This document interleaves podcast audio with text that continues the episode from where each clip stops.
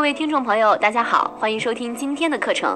今天是课程的第十四节，我们一起来学习一下朋友间如何越聊越走心。你需要记住这五个细节。人生漫漫，辉煌的时刻不多，只是一个个短暂的瞬间。然而，这些短暂的瞬间，往往是人生成功的重要见证，令人终生难忘。因此，赞美这些辉煌的事情，就等于赞美了他的整个人生。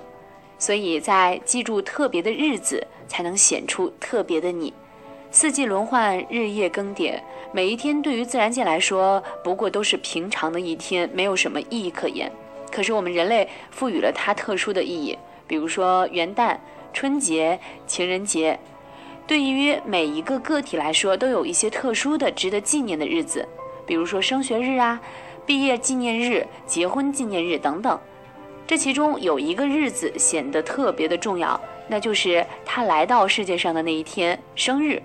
如果你能清楚地记住对方的生日的话，你会发现你们的关系会有一个不一样的变化。有人说：“我知道要记住对方的生日，可是别人的生日我无从知晓。再者，就算知道了也容易忘记呀。”如果你有同样的疑问，那么就让我们来看一看卡耐基是如何做到的。好多年以来，我一直都在打听朋友们的生日，怎样打听呢？虽然我一点儿也不相信星象学，但是我会先问对方：你是否相信一个人的生辰跟一个人的个性和性情有关？然后我再请他把他的生辰的年月日告诉我。举例来说，如果他说他是十一月二十四日的话，我就一直对自己重复说十一月二十四，十一月二十四。等他一转身，我就把他的姓名和生日记下来，事后再转记在一个生日簿上。每年年初，我都会把这些生日标明在我的月历上，因为他们总是能够引起我的注意。当某个人的生日到了的时候，就会收到我的贺信或者是电报，效果多么惊人！我常常是世界上唯一记得他们生日的人。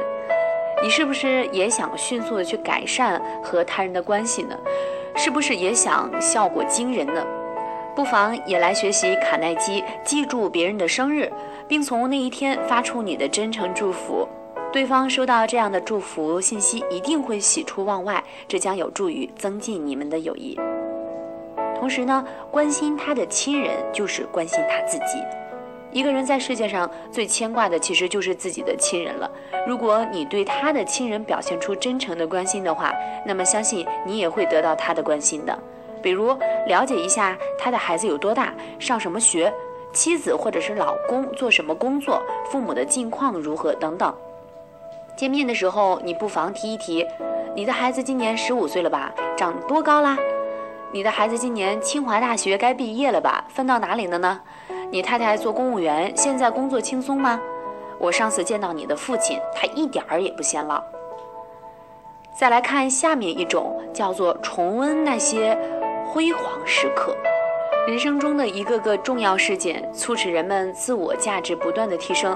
他们刻骨铭心地留在人们的记忆当中，有时需要你提起这些往事，与他一起重温那些辉煌的时刻，比如说升职、获奖、做过的一些善事和重要的决定。下次你们在一起的时候，可以从容地谈起，你前年上任县长时，去年你被评为十大杰出青年，当时我坚决地投了你一票。你捐资建立希望小学，为祖国的教育事业做出了贡献，我从心里佩服你。某企业经理与县领导关系比较好，他的主要方法是记住县领导哪一天在电视上的讲话，哪一天参加某个项目剪彩的信息。见面时说：“哎呀，张县长，前天我看到你参加开发区的开工典礼，你的讲话鼓舞人心。”你说县长能不喜欢这样的经理吗？除了要记住与工作相关的重要事件，在生活当中记住一些重要的事件，并灵活的运用，也是你创造良好人际关系的法宝。比如，小王正在减肥，小李和他见面之后说：“你还说自己减肥没有什么效果，我觉得你看起来真的比以前瘦了一些。”小王欣喜地问道：“说是真的吗？我最近也觉得好像自己有点效果了。哎，你说是不是应该要继续下去呢？”两个人的关系在不知不觉当中又递进了一层。同时呢，言为心声，一个人的语言是自己心智的反应，那些重要的言论更是一个人才华的集中体现。别忘了他说过的话、发表过的诗、写过的文章、出版过的书籍，记住这些，在适当的时机说出来，并谈谈自己的感想。比如说，我上个月读过你的文章，写的真好。我刚刚读过你新出的书，我发现你对中国的传统文化研究的至深至透。我第一天上班时参加公司的大会，张总您在会上说，挣钱是职业，不是事业，人生要有目标。当时就给我留下了很深刻的印象。经过这几年的生活历练，我觉得您说的真对。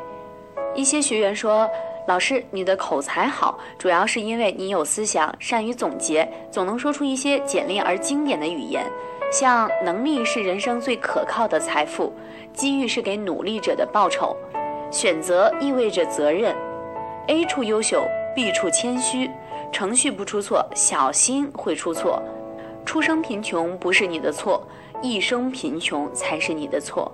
我听后自然喜从心来，对这样的学员也刮目相看，因为他们不仅记得我的话，而且还透过口才的表面进行了深一步的挖掘，语言表达也使用了具体化的方法，所以要用心收集，及时的记录。